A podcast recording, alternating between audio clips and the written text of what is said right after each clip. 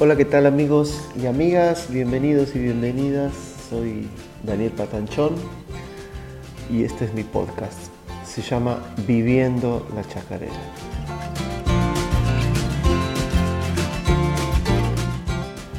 Allá por el año 91 yo terminé mi, secundaria, ¿no? Y como tantos eh, pibes de ese momento, de esa época, eh, estaba bastante perdido en cuanto a lo que quería hacer en mi vida, no, tenía muy en claro que la música era una opción para, eh, para ser, para desarrollarme ¿no? como persona eh, y, poder llevar adelante mi, una profesión. ¿no? Y mm, entonces tal es así que como todos entré y tuve mi año sabático, sabático porque no hice nada en la Universidad de Santiago del Estero, en la UNCE. ¿no? Eh, nada, estuve un año ahí estudiando algo que, que en ese momento era muy incipiente, que era la computación, pero si hubiéramos sabido en ese momento que lo que uno estudiaba al año siguiente no te iba a servir para nada porque los cambios eran muy vertiginosos, eh, nada, quizá hubiera, estado más, más este, hubiera elegido otra cosa. Bueno, el, asunto es que solo estuve un año ahí y no, no, no, no, pude seguir porque no, no, me gustaba, no me dedicaba, no hacía nada. Por ese, por ese momento eh, mi vieja se había tomado una distancia de, nosotros, de la, de la, casa, digamos, de Santiago, eh, y se había ido a vivir con mi, con mi tía eh, en Buenos Aires. ¿no? Entonces me dice, ¿por qué no te vienes a Buenos Aires? Nosotros habíamos ido ya con mi hermana a conocer, a pasear, digamos, para la fiesta, pasar la fiesta con ella. Entonces me dice mi vieja, ¿por qué no te vienes a Buenos Aires y te buscas un laburo y te, te fijas aquí si puedes hacer algo ¿no? con, tu vida. y bueno, eh, a mí me pareció, me pareció bastante acertada la, la, propuesta de ella, la invitación, pero yo lo que quería hacer era estudiar música, no quería venir a trabajar. Ahora digo venir porque ahora estoy en Buenos Aires, pero en ese momento no quería ir a trabajar a Buenos Aires de otra cosa, ¿no? Este, pero tampoco consideraba la música como un trabajo, no sabía cómo se podía trabajar con la música. Entonces me, me, vine a Buenos Aires en ese momento y, y, bueno, lo primero que hice fue empezar a buscar trabajos eh, que me permitieran estudiar eh, la guitarra, que era lo que yo quería hacer. No, miento, miento. Lo primero que hice fue buscar una escuela de música. Entonces me encontré una escuela de música aquí en Caballito, era bien cerquita donde yo estaba, ¿no? yo paraba por, por Parque Avellaneda y, la escuela quedaba en Caballito. Después, em, después, digamos, en ese momento no sabía, pero eh, después fue mi profe particular, Ricardo Pelicán, eh, que era el dueño de la escuela, ¿no? quien llevaba adelante la escuela. Y Ricardo Pericán es, una persona muy, muy conocida dentro del, jazz argentino y es un guitarrista excelente, bajista, bueno, qué sé yo. Eh, toca todo, todo muy bien, ¿no? Y aparte una excelente persona, muy buen, muy buen profe. Y, bueno, en ese momento yo no sabía, pero fui a parar ahí a la, a la escuelita de, de, Ricardo Pelicán en la calle eh, Alberdi y Puan, era arriba, me acuerdo, una casa, un departamento arriba, grande. Y bueno, y ahí este, empecé a tomar mis primeras clases de blues y qué sé yo. Pero para poder pagarme todo eso tenía que sí o sí eh, mantenerme yo en, Buenos Aires, ¿no? Mi vieja en ese momento estaba con mi tía y trabajaba en, un taller de costura que tenía mi tía, era, era su empleada, digamos, y vivía con ella, ¿no? Vivía en la, en la casa de mi tía. Y yo vivía en una, pensión ahí a la vuelta. Eh, y bueno, eh, empecé a buscar trabajo. Mi primer trabajo fue de repositor de supermercado. Lo primero que se conseguía en, ese, en, esa época era trabajar en un supermercado, no sé cómo será ahora. Eh, entonces me voy, una agencia, había una agencia de trabajo. Cabe, quiero recordar que estábamos en, en pleno inicio del menemato y que, y que la flexibilización laboral era eh, inminente, no me acuerdo si ya estaba, lo que recuerdo era que las, la, la, cantidad de horas para trabajar eran nueve, no eran ocho, la mínima eran nueve, entonces yo trabajaba nueve. Y, y bueno, recuerdo que me fui a, la agencia y me mandaron ahí nomás, me tomaron, porque tomaban a todos, me mandaron este, a, a, a un Carrefour, Carrefour Vélez Sarfield, que es el que está al frente de la cancha de Vélez. Carrefour ese gigante. Entonces yo no, entendía, yo venía de Santiago, no entendía cómo un supermercado podía ser tan grande y, bueno, me sorprendía al entrar y ver que vendían ruedas de autos, por ejemplo, y cosas así totalmente extrañas para un provinciano, ¿no? Eh, bueno, nada, entré a trabajar ahí el primer día, me pegaron una sacudida porque tenía que hacer todo muy rápido y, abrir las cajas y poner las etiquetas, los códigos de barra en, las, en, las, los productos y y era un lugar muy grande que había que ir y venir entre el depósito y qué sé yo, todo un trabajo. Ese fue el primer día nomás eh, que volví a mi casa agotado y con las manos todas rotas de tanto abrir cajas y packs de plástico, ¿no? Eh, todos los dedos lastimados, las cutículas de las uñas todas lastimadas, eh, agotadísimo, reventado. Bueno, me levanté al otro día, ah, y encima eh, no teníamos horario. O sea, eran nueve horas, pero no teníamos horario. Eso era el menemismo, por, si alguien no lo vivió, bueno, eso era así en esa época. Entonces, eh, me voy al otro día al, supermercado eh, y entraba a trabajar a la... me acuerdo que entraba como a las 3 de la tarde, una cosa así. Entonces me dormía hasta la una del cansancio.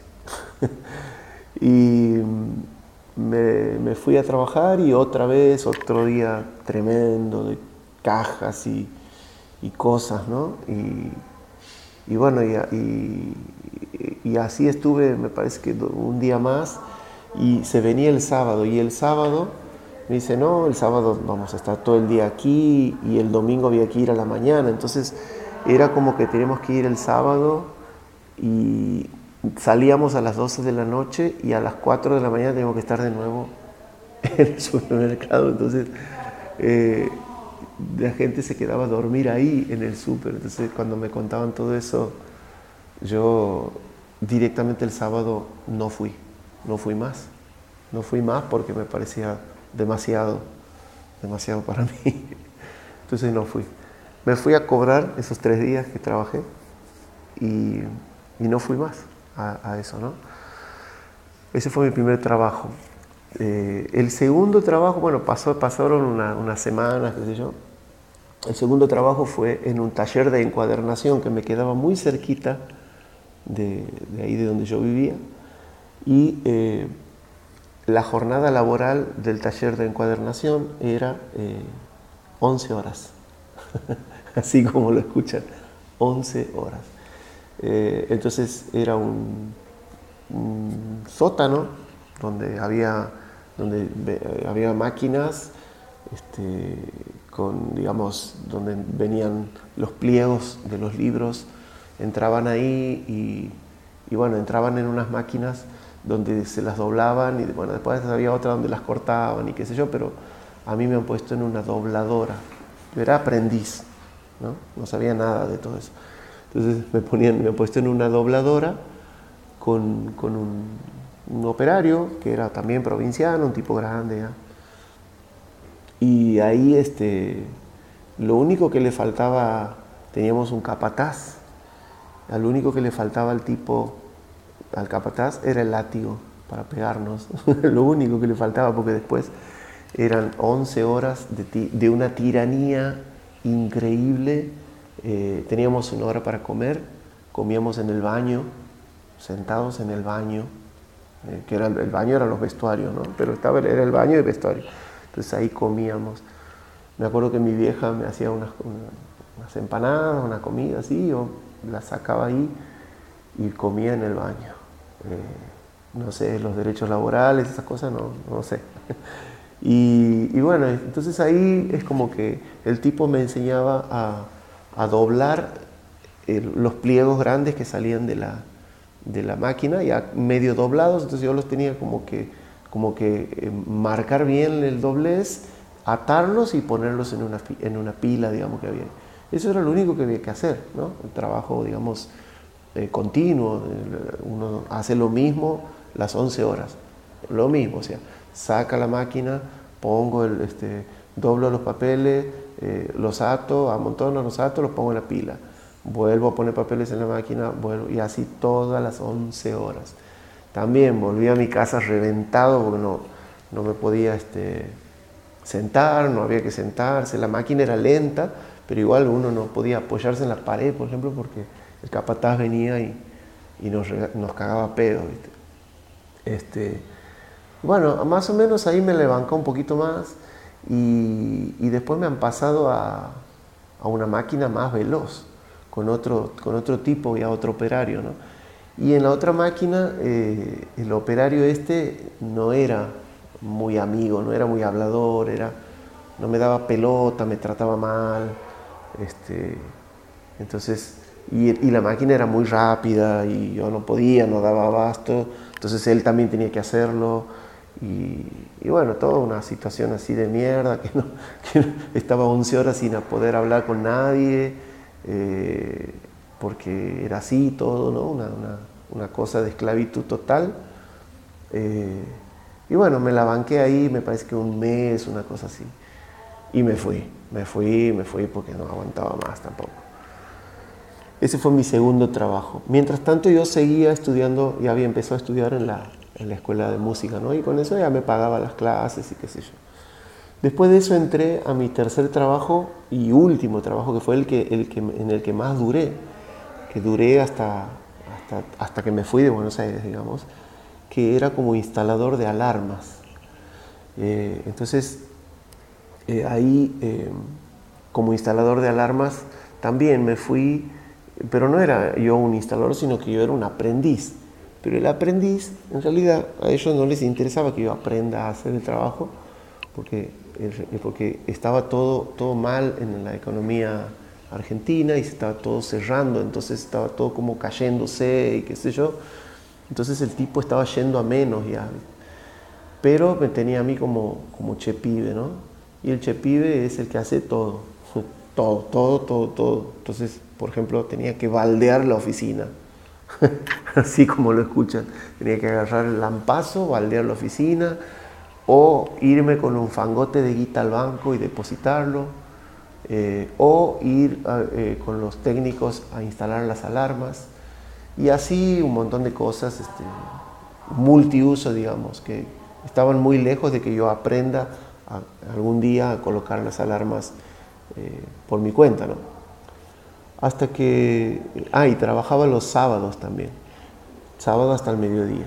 Entonces un, día eh, el tipo era un, el dueño, digamos, tenía una foto con, con, Gerardo Sofovich, eh, ahí él parece que era como, como un, un, patrocinador o no sé qué cosa, un sponsor del programa de Sofovich. Entonces tenía una foto de él sentado así en el programa y Sofovich y todo. Y era un tipo así, un careta ahí de, de Villa Crespo, este, venido a menos porque ya, no, ya se le estaba fundiendo la empresa. Entonces era insoportable el tipo, insoportable.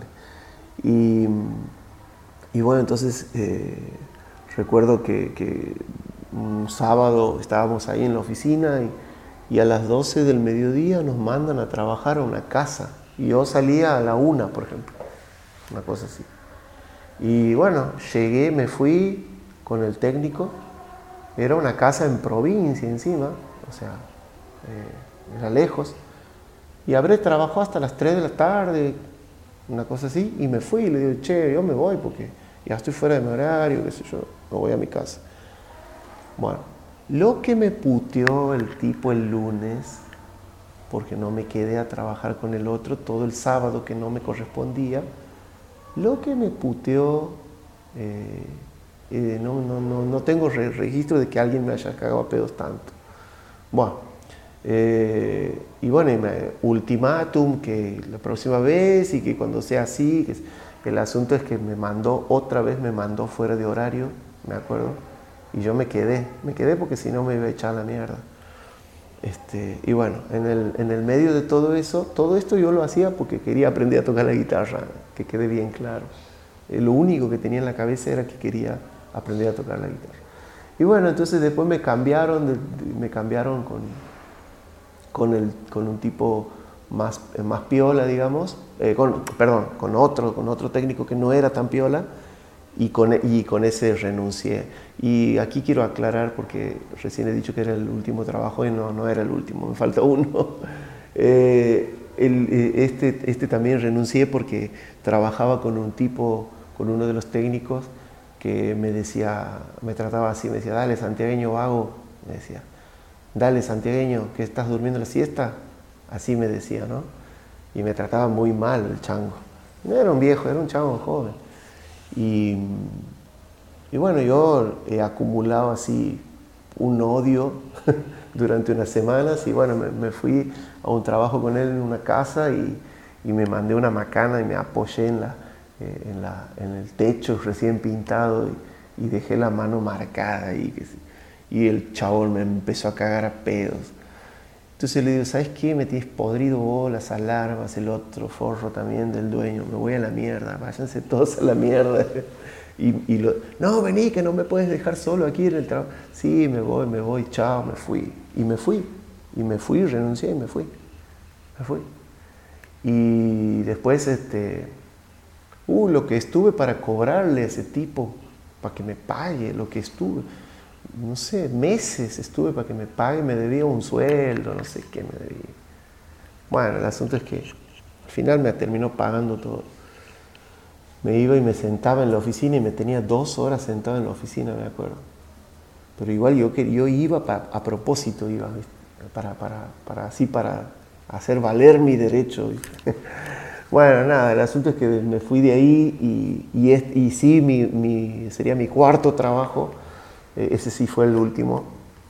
Eh, y en ese trabajo eh, estaba un poco mejor. Era un trabajo ya en el aeroparque, en el, aeropuerto, ¿no? que era una empresa que tercerizaba, digamos, aerolíneas, entonces yo trabajaba para esa empresa. Y ahí era un poco más, más piola todo porque, porque aerolíneas bueno, los empleados de aerolínea eran empleados estatales y nosotros dependíamos de los, empleados, de los empleados estatales. Entonces, eh, aerolíneas le estaban vaciando. Eh, me acuerdo que, que, todos estaban como muy preocupados y los estaban echando a todos y los estaban, este, eh, no sé si estaba privatizada ya, me parece que ya estaba privatizada, no me acuerdo.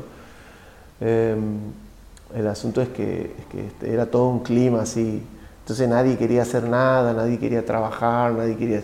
Todos, todos trabajaban lo mínimo y, bueno, todo así. Entonces yo estaba ahí en el medio de todo eso y, también era, eh, era electricista, yo me acuerdo, yo recuerdo que era electricista ahí, pero como era un tercerizado, los de aerolínea me mandaban a, digamos, con cualquiera de, los, de, ellos, porque en aerolíneas había, eh, había uno que era electricista, había otro que era el plomero, había otro que era no sé qué cosa. Entonces yo era el chepibe de todos. Entonces iba y lo ayudaba el electricista, que era lo que a mí me gustaba, porque dentro de todo me gustaba, pero también a veces me mandaban con el plomero a arreglar los baños. Y eso no me gustaba. No me gustaba entrar a los baños del público del, hall de del hall de Aeroparque a meter la mano en el inodoro y todo eso, no, no eso no me gustaba para nada. Eh, pero bueno, me la banqué porque más o menos este, dentro de todos los muchachos eran piolas y, y bueno, y la pasado bien y había pasado por, por los otros trabajos y había visto cómo era en otros lugares, entonces podía sopesar ventajas y desventajas de estar en el aeroparque. Y bueno, y ahí me la banqué, me la banqué hasta que, hasta que renuncié en enero, me parece, y, me fui a Santiago porque extrañaba, extrañaba mis amigos, extrañaba mi vida en Santiago, ¿no? Eh, qué sé yo, extrañaba poder andar en la calle eh, sin mayores sobresaltos. Eh, entonces me fui, ese año en Buenos Aires para mí fue muy productivo porque vi, vi muchas, pude ver muchas este, cosas, muchos shows, vi algunos shows en vivo de, de músicos, lo pude ver a B.B. King, qué sé yo, lo vi a Buddy Guy en el Gran Rex, vi muchos músicos de jazz tocando en, en la escuela de música como Pino Marrone, por ejemplo, que es un músico histórico de aquí de Buenos Aires. Eh, lo, lo, vi mil veces a Ricardo Pelicán, que era cada vez verlo, era, era, verlo tocar era, era este, grandioso. ¿no? Pude estudiar con un tipo que hoy es, es un referente también de la, de la, escuela de jazz de aquí de Buenos Aires, que se llama Julio Rosela, que en esa época era jovencito. Y me acuerdo que yo me, en la escuela de música eh, me ponía a rasguear la guitarra y como chacarera y todos me miraban porque no entendían qué era lo que estaba haciendo y cómo lo estaba haciendo. ¿no? Entonces me acuerdo que ellos me pedían que yo les enseñe cómo hacer el rasgueo de chacarera ¿no? ahí a los profes de jazz. Y, bueno, nada, ha sido un año lindo, lindo en cuanto a vivencias. Me acuerdo que en la escuela de música había clínica todos los viernes, una clínica de algo, eh, una clínica de algo. Entonces yo iba todos los viernes a la clínica, ¿no? Eh, por otro lado, también eh, quiero mencionarlo a mi amigo Cosaco, que también él, él ha estado ese año aquí en Buenos Aires y, y hemos compartido muchas cosas, muchas, muchísimas andanzas, ¿no? Él, para él era muy duro también y yo calculo que para él ha sido más duro que para mí, porque él estaba completamente solo y eso también hacía que yo valore mi situación de, otra forma. ¿no? Él, estaba completamente solo. Yo me acuerdo que me iba a buscarlo al hotel, él vivía cerca, cerca de mi casa, él vivía en un hotel también y, y me iba a verlo al hotel y, y, nada, a veces hacía días que no comía o, entonces yo le decía, vení, vamos a casa, venite a casa, y bueno, entonces venía a mi casa y ahí yo, ahí comíamos en mi casa, yo cocinaba, bueno, yo tenía, tenía trabajo, tenía, ¿no? Hasta que después él, él consiguió como estabilizarse un poco. Pero sí, él, él yo lo, lo, veía y veía su situación y, era como que yo, eh, me, servía a mí para aguantar, porque a mí no me gustaba tampoco trabajar de, todas las cosas que tenía que hacer, eh, pero bueno todo era, digamos, por el, por el, por el deseo y por, la, por, la, por las ganas de, querer aprender a tocar, ¿no? aprender a tocar la guitarra. Y ese año eh, aprendí, aprendí un montón, aprendí muchísimo, porque tocaba en los momentos en los que podía, el sábado, el domingo, y cuando podía estaba tocando, ¿no? Cuando no estaba cansado de, viajar, porque Aeroparque me quedaba muy lejos. Eh, entonces estaba como dos horas de viaje, entonces perdía todo el día trabajando y viajando y, y después, bueno, nada, este, cuando podía me ponía a tocar, ¿no? Tal es así que volví a, a, a Santiago y siendo otra persona como músico, totalmente otra persona, y eso me lo decían mis, mis amigos, ¿no? Mi, mi, amigo Andrés, me acuerdo, Andrés Acuña me decía, sos otra persona, me decía, tocando. como que se te ha acomodado todo, me decía. Y bueno, y ahí este, empecé a, a, trabajar, empecé a trabajar como músico en los primeros bares, ¿no? Con Pedro Silva. Eh, empezamos a tocar con Andrés, Andrés me dice, vení, vamos a tocar con Pedro. Y empecé a tocar en un bar y ahí después a Pedro le gustó eh, y empezamos a tocar en muchos lugares. Y tal es así que no volví más a Buenos Aires. volví a, volví a buscar mis cosas y a tratar de como de, como de, de, hacer de nuevo lo que estaba haciendo, ¿no? Y otra vez agarrar el diario Clarín y buscar trabajo y hacer cola y qué sé yo, y todo otra vez digo, no, esto no es para mí. No, yo tengo que estar en Santiago, dije, bueno, entonces me volví a Santiago este, con todas mis cosas de, una vez por todas y, a tocar, ¿no? A tocar con Pedro y, nada, y empecé, empecé como a, a, tratar de dar clases también de todo lo que había aprendido el año anterior. y se me empezaron a dar esas cosas y después se me dio ya tocar con Horacio Vanega, que eso lo voy a, lo voy a contar en, un podcast en el próximo seguramente, cómo entré a tocar con Horacio, ¿no? Eh, pero lo lindo de la historia es que ese año siguiente, ese, año fue el 93 cuando yo viví en Buenos Aires. En el 94, yo ya trabajando con Horacio, me acuerdo que me fui a, en algún viaje ya que hicimos en avión, ¿no? Y, yo me acuerdo que entraba al baño de Aeroparque y pensaba, pensar que hace un año estaba limpiando el inodoro este, estaba arreglando el inodoro, metiendo la mano aquí en este, en este mismo lugar o cambiando, me acuerdo que nos hicieron limpiar el techo de Aeroparque, entonces teníamos que sacar unas chapas, sacarlas y, ponerlas. Las que, los que hacían eso eran los de limpieza, no los que la limpiaban, pero, pero un montón de cosas, un montón de cosas hicimos ahí en Aeroparque antes de que lo remodelen como está ahora, ahora está distinto.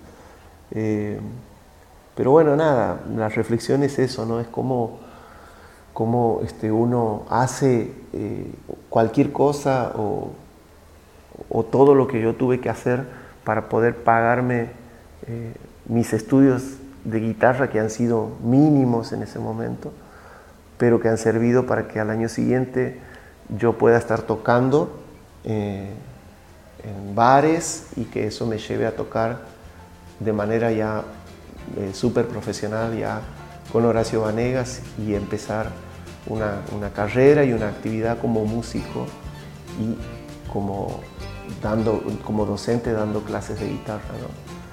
Así que nada, eh, eso, mi recomendación es que si quieren hacer algo y tienen que hacer otras cosas para lograrlo, no se olviden eso, que, que lo tienen que hacer, tienen que hacer cualquier cosa para lograr lo que ustedes quieren en realidad.